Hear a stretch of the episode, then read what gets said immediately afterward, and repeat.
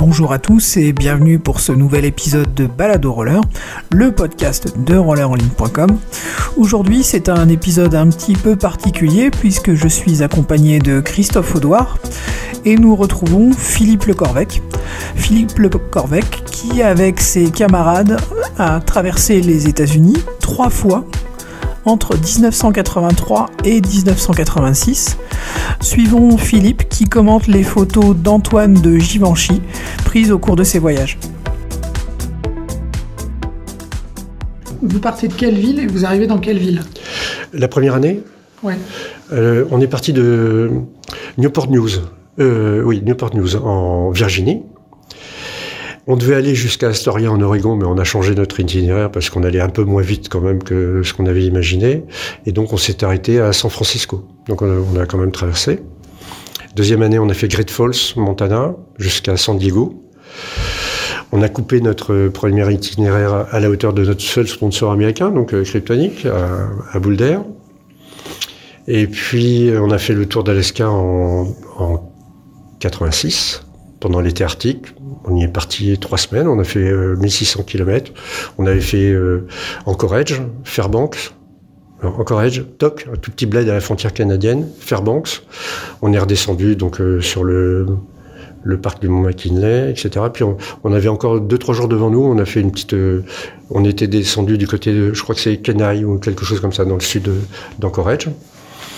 C'était pour nous maintenir en jambes, puisque euh, euh, six mois plus tard, on est parti au Brésil pour faire notre dernière traversée. Où là, on est parti de Porto Alegre, euh, au sud, à la frontière uruguayenne. Et puis on a longé toute la côte, toute la côte du Brésil jusqu'à Aracaju. Et là, on a été moins loin que prévu parce que aux États-Unis, on faisait une moyenne de 90-100 km par jour. Au Brésil, et malgré l'expérience des trois premiers voyages, on ne faisait plus que 66 km par jour parce que bah, trop de circulation, beaucoup de camions. Enfin, euh, je pense que si on était parti au Brésil la première année, euh, on l'aurait pas fait, tout simplement. On, si on n'avait pas eu l'expérience américaine, on l'aurait pas fait. C'était extrêmement dangereux. On était obligé de s'arrêter souvent. Les routes étaient souvent défoncées. Et puis ces fameux camions. Euh, on, il nous est arrivé d'avoir deux camions qui arrivaient dans une, dans une descente en face. Donc un camion qui double un autre camion. Et on se retourne et il y a deux camions qui sont en train de se, dou se doubler. C'est très brésilien. Hein. Ils, se font, ils, font des, ils font des signes de croix. Ils klaxonnent et c'est au premier qui lâche. Quoi. Et nous, on était là, quoi. Au milieu de tout ça, euh, non. Les, les... Alors, si demain, je parlais de mes enfants, si demain ils me disent on va traverser les États-Unis, je dirais on va y réfléchir.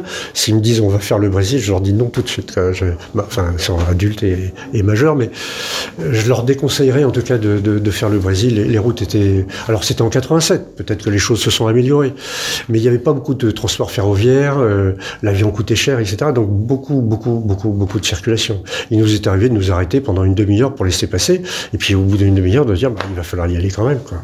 Mais c'était compliqué, très compliqué. Ouais. Brésil, c'était c'était une belle expérience, mais au niveau le plaisir de la glisse et du patinage, euh, non. Si, je pouvais, je referais peut-être les États-Unis, je ferais pas, je pas le, Brésil même si encore une fois j'en suis persuadé les choses se sont améliorées mais quand même c'était c'était quand même c'est plus dangereux voilà comme nous étions des gens raisonnables en plus on, se levait super tôt parce qu'on était dans le désert donc on se levait euh, vers 5 heures et on démarrait vers 6 heures quoi. et donc à midi souvent on avait déjà fait nos 100 premiers kilomètres quoi. et là euh, ce matin là ouais, j'étais en forme et donc j'abandonne ce qui nous arrivait très souvent, surtout dans l'Ouest américain, on n'était pas du tout groupés. Quoi. Chacun marchait à son rythme, le vélo, ah ouais. dès que ça montait, euh, on le perdait de vue de toute façon. Et donc, et puis là, ouais, je, je, prends beaucoup d'avance. Je pense beaucoup d'avance. Et à un moment donné, j'aperçois euh, un peu en contrebas, je me souviens, j'étais sur la rue, il fait déjà une chaleur à crever, il doit être, il doit être, je sais pas, à 11 heures du matin, mais il commence à faire très chaud. Et j'aperçois un petit pueblo, quoi, tu vois, des, des, maisons blanches. Des maisons blanches, on voit pas vraiment ouais, là, ouais, mais ouais. Des, des, trucs. Et, et je me dis, euh, putain, chouette, parce que là, il me reste 5 km à faire et, et en fait, il n'y avait pas 5 km, il y avait 25 bornes encore, un truc comme ça. Tu sais, il y a, dans, dans, dans l'Ouest, tu, tu perds tu perds la notion des, des distances. Alors l'air est peut-être plus pur, je sais, je sais pas, mais ce qui te paraît être à, à côté, il te reste 20, 30 bornes. Tu sais, quand tu as ces fameuses lignes droites, là, Ouais, les- droites. qui sont là, et puis tout d'un coup, tu as une montée, tu as l'impression qu'il y, a- il y a 10 km. En réalité, il y en a 40. Alors que tu as l'impression de t'avances et au, au final tu as l'impression de pas avancer parce que tu as toujours la- cette barre rocheuse. la fin de la matinée, ça paraît plus long. Et, et donc, euh, donc j'arrive tout seul là. Et. Le seul endroit où je trouve de l'ombre, bah, c'est là. Donc je, me, je, je pose mes patins, etc. Puis je me dis, bah, euh, et puis je commence. Mais je- tout de suite, hein, je me suis rendu compte que la ville, la ville était déserte. C'est une, C'était là? c'est une, De ces Junction, tu dis. ouais, Death Valley Junction. C'est une, comment on appelle ça, une ghost town, une ville Ouais. morte. Il y avait personne. Il y avait, vous savez, ces, ces, ces boules de- d'herbe là, Oui. avec le vent. Qui tourne dans. Tu- voilà, tu- C'est Lucky Luke. il n'y avait pas une voiture, il n'y avait rien. Et là, je commence un peu à paniquer parce que j'avais, j'avais rien avec moi. Et là, je me dis, moi, je pensais euh, me faire une tournée avant que les autres arrivent, mais il n'y avait pas d'épicerie, il n'y avait rien, rien, rien d'ouvert. Et là, sur le côté, on voit pas, mais il y avait euh, des, petites maisons. Bon, je commence à regarder, quoi. Et tout d'un coup, je vois, il y avait quand même des rideaux. Alors, je tape à, une, à une porte et j'entends du bruit. Bon, mais ça n'ouvre pas. Je retape une fois. Puis il y a une dame un peu hirsute, euh, assez âgée, qui m'ouvre la porte. Et euh, je dis, excusez-moi, est-ce que vous pourriez me donner un peu d'eau, etc. Bon, pas un mot, hein, rien. Elle referme la porte. Je me dis, bon, elle va revenir, elle revient pas. Elle revient. Elle me file un, un verre d'eau, mais avec des trucs en, en- en suspension dans, dans de- Je me dis, oh la vache, il faut que je boive ça. Enfin bon, mais tu sais, quand t'as soif, tu, Ouais. tu fais pas le malin. Quand les deux autres totos sont arrivés, ils ont été frappés à la porte. C'était la seule maison euh, habitée. Elle n'a jamais réouvert. Jamais. Là, ça a été un peu compliqué. Jean-Pascal était. Il y avait quand même une voiture qui était passée. Il était parti avec la voiture pour, euh, euh, faire des courses. On n'avait rien, ni à boire, ni à manger. On n'avait rien. Et ce téléphone qui est ici, là, si vous avez vu le film Hitcher, c'est un film d'horreur, plus ou moins, euh, l'autostoppeur. Et il s'arrête là. Et je reconnais le truc. Et je, raconte à euh, Antoine et Jean-Pascal sont arrivés. Je leur, je leur dis, bah, je leur raconte le, le, le film. c'est pas un grand film, hein. mais euh, je leur dis, bah tiens, c'est rigolo. Et puis, et le téléphone euh, dans le film, il, se met à sonner. Oh putain, 30 secondes après, dring, dring, le téléphone se met à sonner. Je crois que c'est Antoine qui avait été, qui avait été décroché. euh. Oui, il se passait un truc, il y avait une sorte de garage. C'est un ancien garage automobile, et il y avait un garage, et, ça se passait super mal dans, dans le garage, si mes souvenirs sont bons. Enfin, mais une ville euh, quand même très, très, très particulière. Quoi. et le soir, euh, une fois qu'on a, on a réussi à se restaurer, euh, le soir, on dormait à, à la crique de la Fournaise, à Furnace Creek. euh, L'endroit, euh, un des endroits les plus chauds euh, du globe. Ah oui. Je crois que c'est 300 mètres en dessous du niveau, Ouais, 280 mètres en dessous du niveau de la mer. C'est l'endroit le plus chaud du globe. Ouais, vraiment. Je me souviens, on voyait quand même de temps en temps des voitures qui étaient recouvertes. Il y avait que le pare-brise qui était découvert. Ils faisaient des tests pour les climatisations, pour la résistance euh, à la chaleur des différents moteurs. On a vu Volkswagen. Il y avait deux, trois modèles de, de voitures qui circulaient. Et en revanche, je crois que dans la vallée de la mort, j'ai jamais autant bu parce qu'il n'y avait pas une voiture dans un sens ou dans l'autre. Il n'y en avait pas beaucoup, mais il n'y en a pas une qui ne se soit pas arrêtée pour nous, nous Ouais. proposer de, euh, un coup. Mais là, c'était vraiment très particulier. Et cette petite dame là qui m'a ouvert euh, la porte, qui est décédée il n'y a pas très longtemps, je dirais deux trois ans, je crois que c'était euh, une cantatrice ou une euh, une chanteuse Ah, oui. d'opéra Oui, ou un oui. truc comme ça. Et a donné un spectacle Ouais. par an euh, à Death Valley. Euh, et, et les gens venaient de très loin pour, euh, pour, pour la voir. Euh, en revanche, c'était, elle était extrêmement sauvage, quoi. C'était très très particulier, quoi. Et puis là, bon, je sais que c'est, euh, c'est dans ce bistrot. Antoine a mis cette photo-là parce qu'on s'y est arrêté. Et on le voit dans le film Thelma et Louise. Il y a une scène qui dure 10 secondes, mais euh, on était là. Puis alors, ce qui est rigolo, c'est qu'à chaque fois, si on regarde bien, évidemment, nos patins sont là, quoi. Ouais. Le patin, le vélo, ah bah, le vélo, Le vélo est là, Voilà, les patins sont patins, posés ouais. n'importe comment. euh. et de- dans, dans ces endroits où on s'arrêtait, qui étaient pas, enfin surtout encore une fois dans l'Ouest, euh, il n'y en avait pas des masses. Combien de fois on, on dormait, on dormait par terre sur le- devant les magasins. Enfin bon, je sais pas si aujourd'hui on pourrait encore le, on peut encore le faire. quoi. Bon là, il n'y a, que trois photos en couleur. C'était un petit peu volontaire de la part de euh, d'Antoine. Et moi, si je reprends Choix, pas les choix trucs, de euh, l'artiste. oui, choix de l'artiste. Euh, en fait, ce qu'il voulait aussi montrer, parce que le, le vélo fait quand même partie intégrante de- du, du voyage, on avait essayé avant de partir de mettre des sacs à dos. Parce qu'en fait, on voulait patiner tous les trois. Trois Donc, euh, on s'était dit, on va répartir euh, nos, nos affaires sur trois sacs à dos. Et en fait, on s'est quand même assez vite rendu compte, mais avant de partir, hein, que dans les descentes, dans ça- ça- euh, en, cas de difficulté, le, le sac à dos nous entraînait euh, quand même euh, assez rapidement, il nous aurait fait chuter. Et donc on a opté pour le, pour le vélo. C'était la corvée. hein. Dès que ça montait, euh, moi je me souviens que dans les monts Ozarks euh, ou dans les Appalaches, il nous est arrivé euh, d'attendre le vélo euh, une demi-heure, trois quarts d'heure. Les patineurs montaient euh, tranquillement, Ouais. et le vélo, puis bon, on n'était pas. Il y avait 50 kilos, hein, sur Vous- vous 45, alterniez 50 kilos. ou- Vous alterniez sur le On vélo changeait, ouais. Pas- pas- Ouais. Dans la même journée ou dans Ah non, non. un jour Un jour, Un jour, euh, un. un jour sur trois. D'accord, un jour sur trois. D'accord. un jour sur trois. Donc tant que c'était plat, le vélo suivait à peu près. Dès que ça montait, c'était c'était fini quoi. Le, le vélo traînait. Puis au départ, la première année, on, on est parti. On avait on avait la tente, on avait le réchaud, on avait les gamelles de scout là, tu sais les je sais plus, les cantines, Ah, oui. les cantines. Ouais, ouais. On pensait qu'on allait vivre comme ça. Tous les jours, on abandonnait un truc sur une table, à droite, à gauche. euh, Et puis après, on Pour avait pris. Ouais, on avait des lettres de recommandation du, du Lions Club, du Rotary et de l'évêché. Et là, dès qu'on arrivait dans un bled, on allait voir le shérif.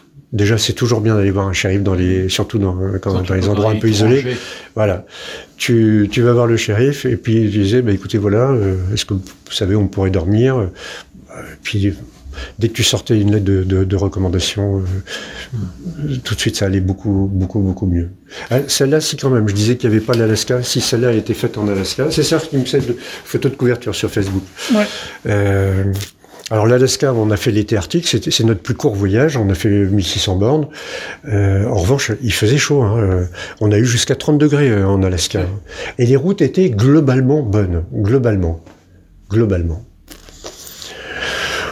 Là, les photos des endroits, alors, toujours pareil, hein, le, le mulet est là, les patins, euh, bah, les patins ils sont là avec les chaussettes euh, qu'on laissait Ah, sécher. euh, sécher un peu. parce que on, on a eu des problèmes au niveau de l'hygiène, surtout dans l'Ouest, où là c'était parfois compliqué. On a dormi sur les, les bords de route. Moi j'ai dormi avec mon opinel à la main. À l'époque, tu sais, il y avait des endroits Ah, où ouais. t'étais pas. on, on a on a dormi chez, des millionnaires.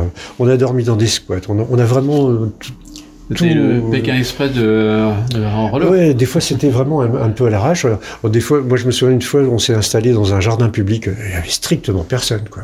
Et à une heure du matin, euh, les lampes dans la tronche, euh, qu'est-ce que vous faites là? Enfin, tu vois, les, les flics qui venaient nous sortir, quoi. C'est- Donc, euh, on avait pris l'habitude d'aller euh, directement euh, chez les autorités du coin.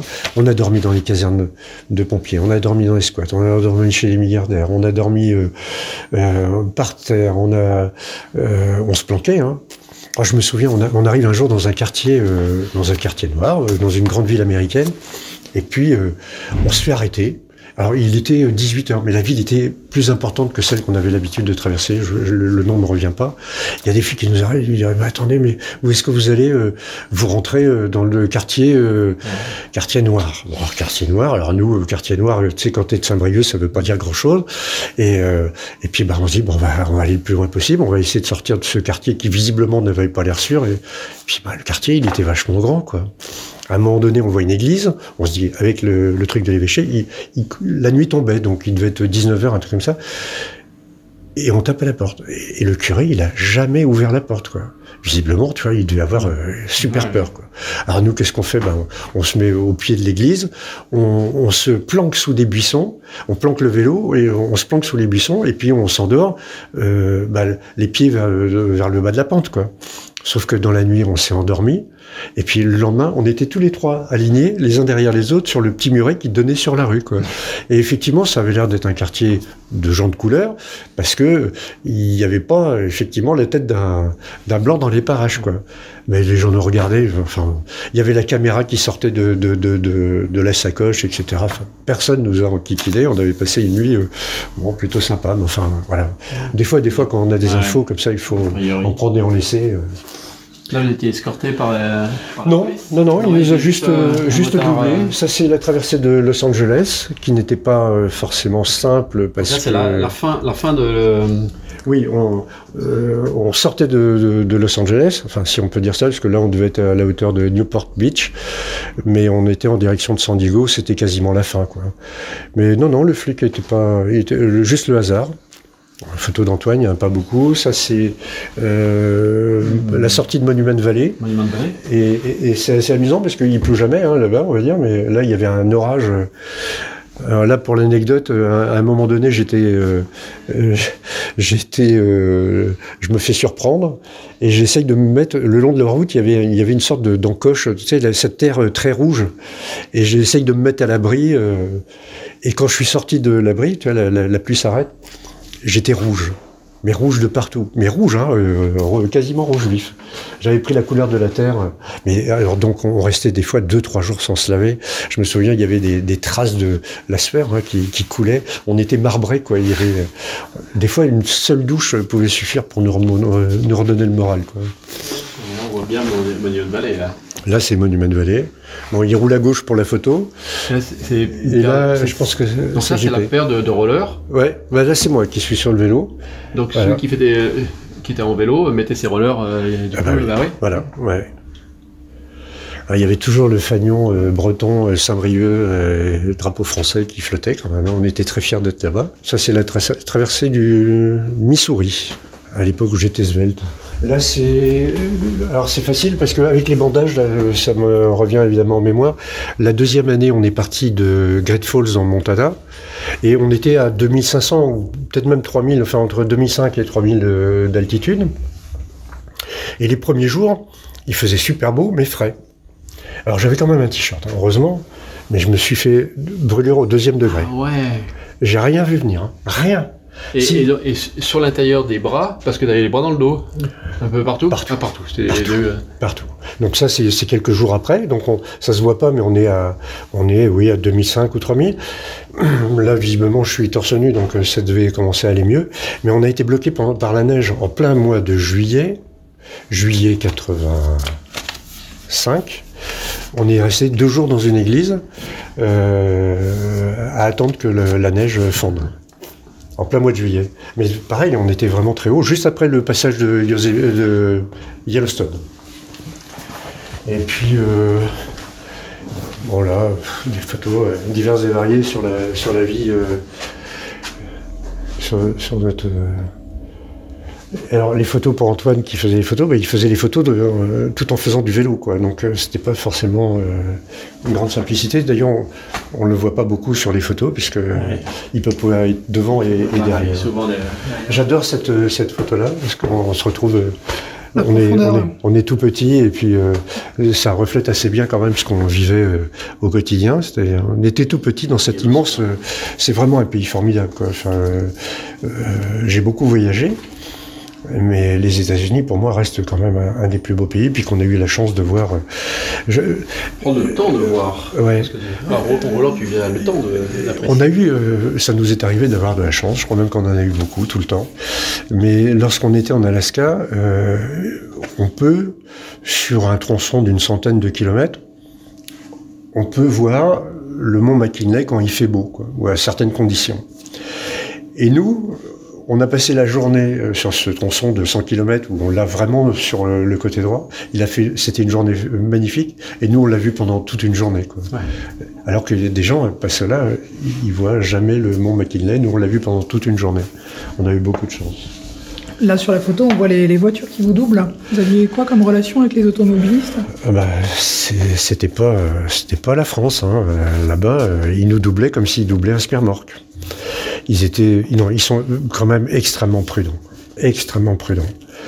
Et il n'y a pas eu de, non, franchement. Et puis, on suscitait un peu l'étonnement quand même. Je, pense que globalement, euh, euh, ils étaient curieux.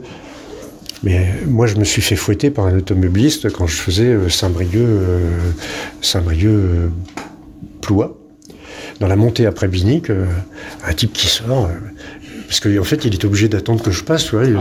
je Putain, il sort de sa bagnole, mais je l'ai pas vu venir. Il, avait un câble, tu sais, avec les petits fils là, qui sortaient, un câble électrique, un gros câble, et des petits trucs. Putain, dans le dos, quoi. Droit de, vie et de mort, parce qu'il pensait que j'avais pas le droit d'être sur, la route.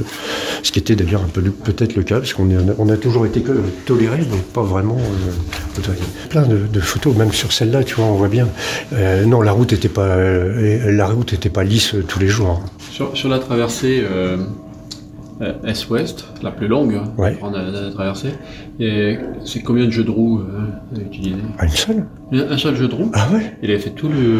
Et je, je pense même que euh, une fois arrivé, euh, euh, on aurait pu faire encore 1000 km avec les, les roues kryptoniques. Ah Oui, oui, Ouais. on aurait pu. hein. Oui, oui. Ah non, ça- franchement.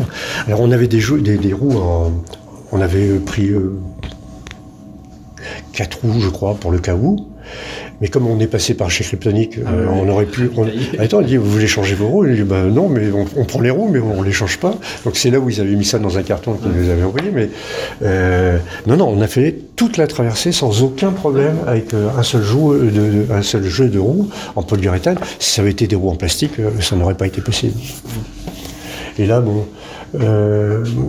Euh, au niveau de, de- de l'altitude, on a fait la route goudronnée bah, après euh, Boulder, après le, le passage chez Kryptonic. On les a quittés et on a attaqué tout de suite les, les Rocky Mountains et on a fait la route goudronnée la plus haute euh, du monde, le mont Evans.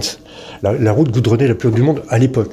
Je ne sais pas si c'est toujours le cas, mais 4300 mètres à peu près de- Ah d'altitude. ouais, c'était pas que du plat. Hein. Ah Non, non, non. Ouais, il nous a fallu deux jours hein, pour, euh, pour monter. Et le, euh, arrivé au, au dernier refuge, il fallait mon- encore monter euh, au sommet. Et là, en revanche, on a laissé le vélo et on est monté tous les trois. euh, la dernière, euh, il y avait des côtes à 10%. Enfin, tu vois, l'élévation était, était importante pour monter à 4002. Ouais, il nous a fallu et, pareil, on est parti à 2005. Donc, il nous a fallu euh, deux jours pour monter à 4300. Quoi. Et là, bah, tu vois, dès que on avait trouvé des trucs, hein, alors par contre, ça alourdissait encore plus le vélo, mais on avait des petits galions là de d'eau qu'on accrochait, euh, tu sais, des trucs de jus d'orange Ah, qui étaient hauts ouais, comme ça. ouais. Et- parce qu'il y a des fois où, euh, enfin, arrivé dans, dans l'Ouest, encore une fois, en, arrivé dans, la, dans le Nevada et tout ça, euh, Californie, enfin tous les déserts, euh, on avait quand même un peu de peur pour, euh, pour l'approvisionnement en, en flotte. Quoi. Bon, après, des photos de. Bon, les- les- Par rapport à la police, euh, on, se faisait arrêter euh, quand même assez régulièrement. Et en fait, on a eu une chance extraordinaire parce que la première année, on avait été au consulat de, à Rennes, euh, euh, consulat américain, pour demander euh, l'autorisation. Quoi. Type, dit, bon, euh, pas tout de suite, mais il dit, bon, écoutez, euh, a priori, rien ne s'y oppose, soyez prudents, euh, allez-y. Mais on n'avait rien d'écrit. Et le premier jour du premier voyage, bah, on- n'avait rien fait. Donc, on, on- je crois que le premier jour, on avait dû faire une trentaine de bornes. euh, voilà, euh. Puis le deuxième jour, on se fait arrêter. Et si le type, euh, le premier flic qui nous a arrêtés, s'il nous avait dit, euh, les gars, euh, ça, ça va pas la tête, euh, vous rentrez chez vous, vous arrêtez vos conneries, bah, qu'est-ce qu'on aurait fait? Il aurait prévenu tous les autres. Voilà, donc, et il dit, bon, soyez prudents, enfin, bon, allez-y. On n'avait rien, pas un article de journal, rien. Et puis le lendemain, on se fait arrêter par un deuxième. Et là, c'est instinctif. hein. On dit, bah, parce qu'il est du style, vous allez où Arrêtez Enfin bon, il dit, bah oui, mais votre collègue hier, il nous a laissé continuer. Enfin, je sais pas, pourquoi euh, Bon, euh, bon allez-y, mais faites gaffe, quoi. Mais en fait, plus on avançait, et plus on avait plus ce, ce problème-là. Et puis après, on a eu quelques articles dans les, dans les journaux. On découpait, on avait notre petit book, on montrait, et puis le type, bah, eh ben, voilà, il, il, il nous embêtait plus, quoi. Ouais. Ouais. Il y en a un, il dit, euh, c'était dans le Colorado, il dit, écoutez, il n'y a pas le droit de patiner. euh. Mais bon, vous allez, alors on lui montre le truc, et il nous dit, bon, écoutez les gars, on va être clair, hein. je vous ai pas vu, vous m'avez pas vu, je ne vous ai pas vu, continuez. C'était très américain quand même. Ouais. Mais on s'est fait arrêter très souvent, très très souvent. Bon là c'est le motel. L'état du... euh, alors les, motels, euh, il y a un mec qui est en train de dormir là, bon voilà, c'était... euh, alors on avait quand même un jour de repos par semaine, donc ça nous arrivait quand même de, de, se poser un peu, de, de, se laver correctement et de laver nos affaires. Parce qu'on avait trois t-shirts, trois slips, trois shorts, trois paires de chaussettes, hein. C'était le, strict, strict minimum. Ce qui n'empêchait pas d'avoir un vélo quand même qui souffrait énormément.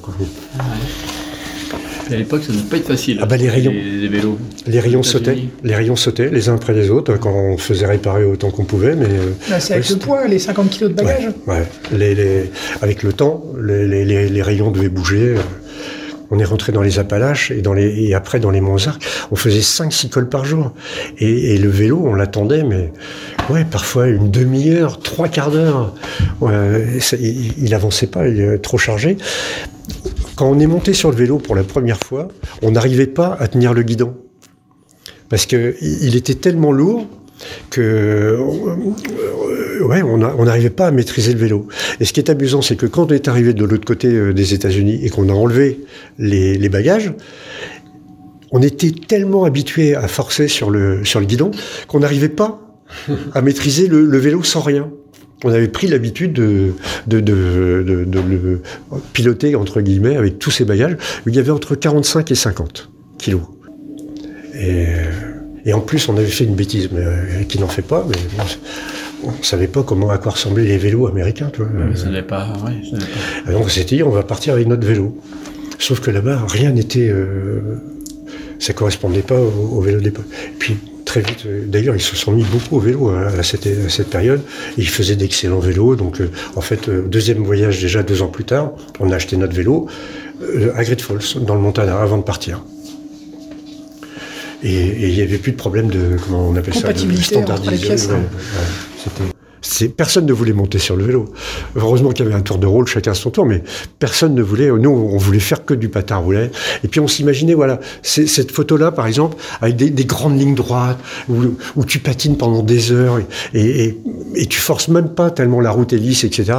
Bon, malheureusement, c'est arrivé, mais c'est c'est pas tous les jours. Quoi. Donc, euh, ouais, dans, dans, dans, l'est et dans le nord, quand on était de Yellowstone. euh, Ouais, c'était compliqué. Et puis une fois que tu as passé les, les, les rocheuses, au final, c'est marrant, mais je me, je me souviens pas que ce soit le plus difficile, parce que les pentes sont presque plus douces, alors que aux Arcs et, et Appalaches, c'était, on avait l'impression d'être, euh, allez, on va dire dans le massif central, quoi. Tu fais 5-6 cols par jour, c'est pas insurmontable, mais c'est 5-6 par jour. Bon. Et puis ça dure des jours, des jours, des jours. Bon, tu as l'impression de pas avancer. Les rocheuses, c'est- ça nous a paru, parce que c'est c'est toujours un peu plus doux, sauf quand on a, on a fait évidemment le, le trail ridge et tout ça, mais globalement, c'est pas insurmontable. Et puis après, euh, euh, tout ce qui est Utah, Nevada, ça m'a pas marqué. C'est pas, euh, c'est pas insurmontable non plus. Et pour finir, il y a quand même encore cette chaîne de montagnes où il y a, il y a, il y a Yosemite. On est monté à Yosemite. Là, pareil, il fa- il fallait une bonne journée et demie de, de, de, de montée. Donc c'est pas plat. Les États-Unis, le souvenir que j'en garde, c'est que c'est pas plat. En revanche, c'est très chaud. Je me souviens pas de pluie, de jours de pluie. J'ai pas de mémoire de jours de pluie. À part peut-être ce- celui dont je, disais, je parlais tout à l'heure, cet orage qui a duré euh, une demi-heure d'une violence inouïe euh, à Monument de Vallée où je m'étais réfugié là. Non, c'était c'était chaud, chaud et sec. Et, et le vélo, tiens, parce que à propos d'être raisonnable, le, le, le vélo euh, avait un autre euh, intérêt. Je parlais tout à l'heure des descentes sans visibilité, ce qui arrivait euh, assez fréquemment dès qu'on était euh, un peu en race campagne, ça montait, ça descendait. Euh, et ben, euh, le vélo, Les freins. les deux, les deux patineurs se mettaient l'un derrière l'autre. Et parce que on se dit, enfin, on partait du principe qu'on n'avait rien à prouver dans les descentes, sinon qu'on était des gens raisonnables. Et donc euh, les deux patineurs restaient quand même derrière le vélo, parce que pour pas se laisser emporter. Encore une fois, moi je me souviens qu'un des premiers ponts qu'on a traversé, euh, euh, c'est aux États, enfin ceux qui ont déjà été aux États-Unis euh, connaissent, mais avant le pont, dans les, dans les descentes, ils mettent une sorte de grillage. Un grillage qui permet de drainer l'eau de pluie de, ou des orages, de- de- éviter que le pont soit envahi. Donc l'eau s'écoule avant l'entrée du pont. Il y a, des, il y a un gros, grillage, avec des, des, des, maillons euh, assez, assez gros et les, patins ne passaient pas.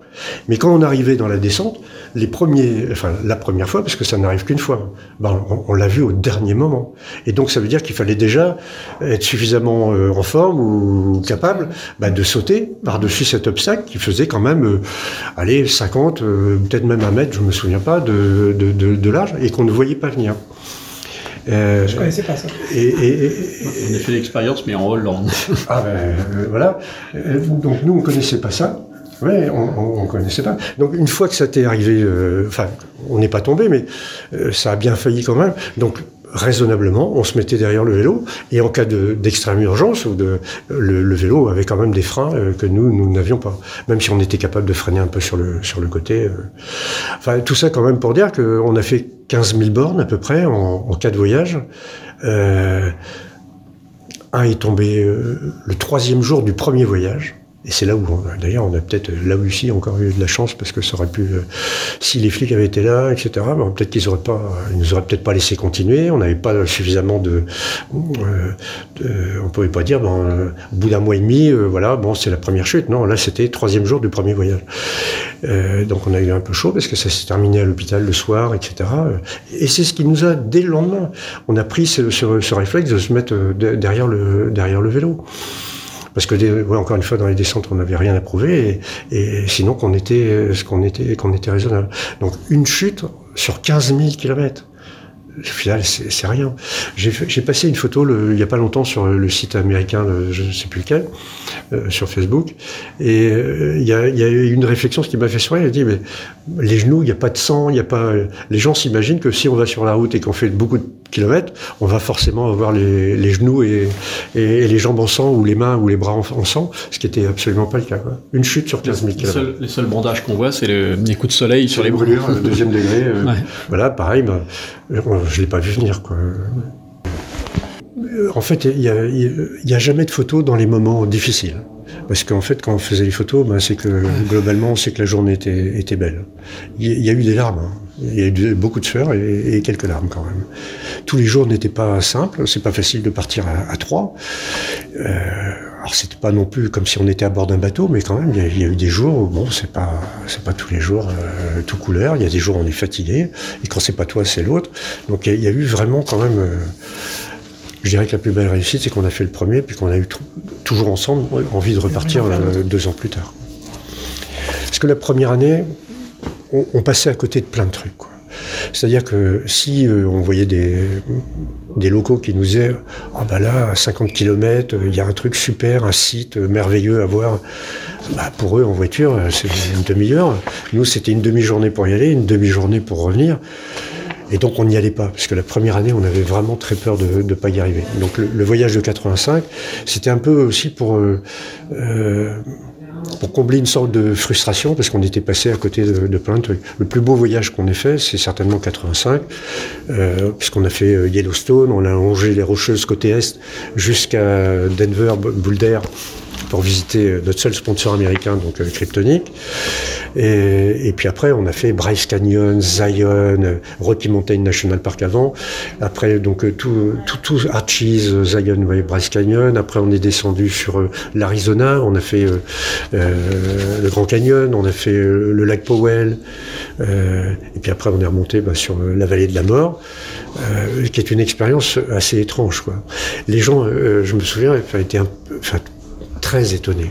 Les Américains hein, qui, nous croisaient ou qui nous doublaient en voiture. Mais nous, euh, le, le, la vallée de la mort, c'est un tout petit point dans le désert de Mojave qui est très grand. Et donc on avait déjà une semaine, peut-être dix jours même d'expérience de, de, rentrer dans, ce, dans cette partie très désertique. Et quand on est arrivé dans la vallée de la mort, les gens qui sortaient de leur voiture, euh, il faisait 80 degrés au sol. C'est une chaleur qui paraît intenable. Mais comme on, on s'y était euh, préparé, bah les, euh, ça passait quand même sans trop de, de, grandes difficultés. Puis comme je le disais tout à l'heure, il n'y a pas une voiture qui s'arrêtait pas pour nous demander euh, si on avait... Solidarité si on du désert. Oui, oui, solidarité du désert. Par contre, ils restaient pas très longtemps. Quoi. Ils étaient comme dans un frigo dans leur voiture climatisée. Ouais. À l'époque, c'était un truc que l'on ne maîtrisait pas bien, les voitures climatisées. En 85, euh, je ne me souviens pas qu'il y en avait beaucoup en France. Et, et, donc, euh, ça nous surprenait. Mais euh, oui, ils étaient, ils étaient à 20 degrés et quand ils sortaient, bah, ils s'en prenaient plein la tronche. Ouais, ils étaient j'étais surpris. Et même les, même les rangers et tout ça, on, on leur disait qu'on partait le matin. Et, et, et, les mecs, ils faisaient 60, 70 bornes euh, alors ça restait sans doute leur territoire, mais ils allaient jusqu'au bout du truc pour s'assurer qu'on sortait bien, que tout allait bien, qu'il n'y avait pas de soucis. il y avait une, ouais, globalement on a été, on a été bien accueillis. Et je pense qu'on a été particulièrement bien accueillis parce que justement on n'avait pas d'assistance. On aurait eu un camion, euh, un truc, une voiture même qui nous aurait suivis, euh, on n'aurait pas été accueillis. Les vrais aventuriers. Ouais, le fait de ne pas avoir d'autre assistance que le vélo, parce que c'était quand même une assistance, mais je pense que ça nous a bien aidés. Et, et c'était pas un choix de départ. Au départ, on, pensait faire du patin tous les jours, et, voilà. Et, en fait, on a eu de la chance de ne pas avoir suffisamment d'argent pour louer ou acheter, euh, enfin, louer un camion ou une voiture là-bas. Et, ça, ouais, ça nous a donné euh, plus davantage d'occasions de rencontrer des gens. Ouais. Au début, c'était la, vraie aventure, puis à la fin, ce que tu disais, euh, vous avez pu faire un peu de tourisme, c'est presque comme du cyclotourisme du roller tourisme, vous avez pu faire des un peu aller euh, sur les côtés, voir d'autres choses, faire des, surtout, écarts. Surtout au bout d'un moment, quand, quand, parce que moi j'avais jamais fait plus de 30 km avant de partir. J'avais jamais fait 100 km à, Saint-Brieuc avant de, de, partir. On parlait de préparation tout à l'heure dans la compétition, mais euh, un peu pour nous euh, c'était un peu pareil. On avait fait des randonnées, ce qui nous paraissait long. On avait fait 20 bornes ou un truc comme ça. Puis là on est parti quasiment du jour au lendemain. Euh, mais on est monté tout, tout doucement. Puis arrivé dans le Kansas euh, qui est plat comme la main, bah là on est monté à 120, 130 km par jour. Mais la route était toute lisse et on n'avait que ça à faire. Donc ça nous paraissait pas euh, si exceptionnel que, que ça. Quoi. On faisait du patin comme d'autres font du vélo. Ouais. Mais c'était pareil. Sauf que c'était en quad. Ah, c'était en quad. Mais quelqu'un m'a posé la question l'autre jour. Si, je devais refaire la, traversée, ben je dirais il y a deux solutions. Ou effectivement, on bloque les, les, interstates, enfin on met un camion, une moto, enfin je sais pas, des gyrophares devant, derrière. Je fais, euh, je prends, je fais les États-Unis d'est en ouest avec des patins en ligne avec des, routes forcément bonnes et, voire excellentes. Et puis euh, voilà, on fait une sorte de, recherche un peu de vitesse, de traverser la plus rapide, par exemple, d'est en ouest. Mais dans le, dans le, le, cadre où nous étions, s'il fallait le refaire, je ne prendrais pas de patin en ligne.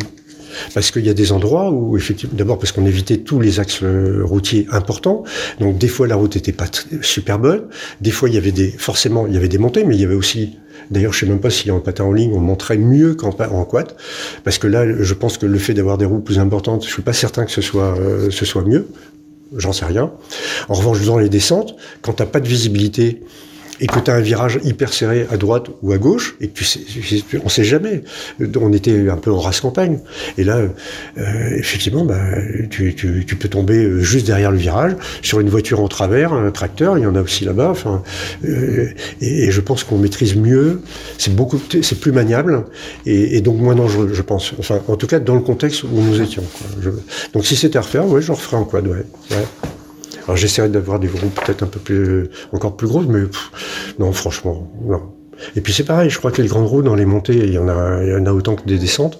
Je ne sais pas si c'est mieux d'avoir des, des, trop grosses roues, parce que là tout à l'heure je parlais de la, montée du Mont Evans, euh, les, les 10 derniers kilomètres, c'est quasiment à 10%. Et je suis pas sûr que, alors encore une fois, je, je suis pas certain, mais je pense que c'est plus facile avec des, des roues plus plus petites. Et, de toutes ces aventures, euh, qu'est-ce que tu en as ressorti comme, euh, enseignement, pour la vie après euh, ben, Question intéressante. Alors d'abord, ça m'a profondément marqué. C'est-à-dire que pendant, mais même encore aujourd'hui, 40 ans plus tard, j'ai encore des flashs quand je rentre dans, même parfois des odeurs ou ou je sais pas quand je rentre dans un dans un bled j'ai des flashs même encore 40 ans plus tard. Mais après, euh, moi je me souviens qu'à l'époque, euh, je suis rentré, euh, bah, il fallait me remettre au boulot en 83, et, et donc j'ai rencontré euh, rapidement quelqu'un qui me dit, bah, tiens, on cherche un commercial, etc. Ils ne m'ont parlé que de patin à roulettes, et, et j'ai trouvé du boulot. Euh, chez West France, pour pas le citer, j'y ai passé 15 ans de ma vie. Mmh. Donc voilà, ils m'ont embauché parce que j'avais traversé les États-Unis. Donc il y avait, il y avait aussi... et Antoine de Gémachi qui a fait les photos, il les a exposées pas celle qu'on a aujourd'hui, parce qu'il il a fait des photos de, gens qu'on croisait, etc. Mais il a fait plusieurs expositions sur le thème des, États-Unis. Donc ça l'a, servi aussi. Bah, c'est une super aventure. À la fois à, cette époque-là, mais une super aventure de vie. alors c'était une super aventure. Il y a des gens qui peut-être aujourd'hui euh, ont même encore une image de dire mais c'est pas possible parce qu'à l'époque il n'y avait pas de téléphone portable, il n'y avait pas d'internet, il n'y avait pas de GPS, euh, on était encore avec notre carte.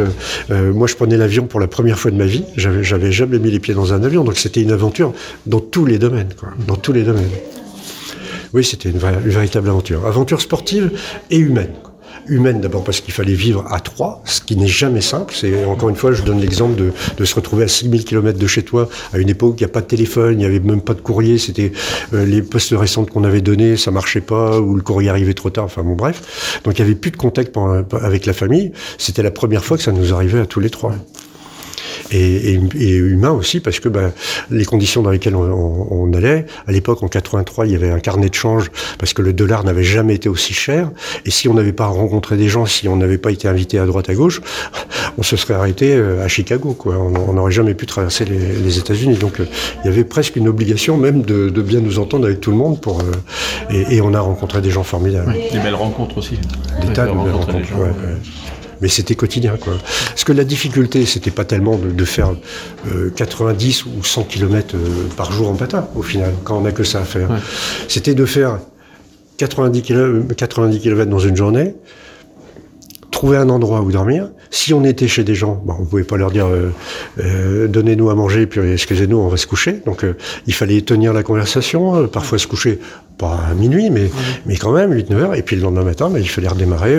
En règle générale, on partait vers 8h30, 9h. Le, le repas, c'est pareil, on, on, a fait beaucoup d'erreurs, de, mais au départ, on mangeait des... Les hamburgers en 85, c'était pour nous, c'était l'image de l'Amérique. quoi. Sauf qu'au bout de 15 jours de, de, hamburgers, alors on prenait pas vraiment de poids, mais on, était, on avait des déficiences terribles. Moi, je me souviens un jour, euh, une voiture m'a emmené jusqu'au premier hôpital, je pouvais plus avancer. Et le type, bah, ils font une prise de sang. Je sais plus de quoi je manquais, mais j'avais des carences euh, terribles. Donc on, s'est vraiment adapté au fur et à mesure. Le petit déjeuner du matin était hyper important. Le midi, on s'arrêtait dans un bled, on mangeait une petite salade, et puis le soir, bah, on grignotait. Mais le, le, repas du matin était devenu hyper important. On arrêtait les, les, les colas et on s'est mis à boire des jus de fruits, des jus de pommes, des machins, mais des trucs euh, plus naturels, quoi. Beaucoup plus simple pour la santé. Euh, parce qu'il n'y avait pas de programme diététique euh, avant de partir aux États-Unis. Hein. C'est, on est parti, bah, comme on, voilà, c'était un peu olé olé. Mais on l'a fait. C'est un bon moment de conclusion, moi, je trouve. hein. On l'a fait. On l'a fait. Voilà. On l'a fait, oui, oui, oui. C'est... Alors aujourd'hui, si mes enfants me disaient, euh, papa, euh, on va traverser les États-Unis en patin roulette, euh, je pense qu'au final, j'aurais la même tronche que mes parents ont fait euh, quand je leur ai dit, euh, papa, maman, je vais faire la traversée des États-Unis en patin roulette. Je ne sais pas si ce serait, euh, je sais pas les choses ont tellement changé. Euh, je ne sais pas si on, si on, pourrait faire tout ce qu'on a, on, on, tout ce qu'on a pu faire, sans, au final, même avec la police, si tu veux, qui nous ont laissé circuler. Est-ce qu'aujourd'hui, on serait passé des étrangers en bordure de, en bordure de, de, de, de sites militaires, euh, comme ça nous est arrivé, tout à fait par hasard, mais on se retrouvait après des, des trucs. J'ai visité la base d'Edwards avec un type euh, à midi qui dit, euh, ça vous dirait de visiter la base d'Edwards? Attends, c'était génial. Il y avait la navette euh, spatiale, je sais plus laquelle, qui était sur l'avion prêt à redécoller pour euh, pour euh, Cap Canaveral. Il y avait, euh, on a visité une base de lancement qui s'appelle Vandenberg, qui est moins connue, mais qui est sur la côte californienne. Enfin, on était accueillis comme des Américains. ouais, c'était vraiment très très sympa. Est-ce qu'aujourd'hui on pourrait faire ça de la même façon, sans, sans dire où on va? Je, je ne sais pas. Je ne sais pas. Bon, la question ne se pose pas parce que j'ai pas l'intention d'y retourner. Donc, euh, ou alors, si j'y retourne, ce sera euh, avec mes enfants en voiture euh, climatisée. Fin de cet épisode consacré aux aventures américaines de Philippe Lecorvec avec les photos d'Antoine de Givenchy. Nous espérons que cet épisode vous a plu. À bientôt pour de nouveaux podcasts passionnants avec Balado Roller bien évidemment.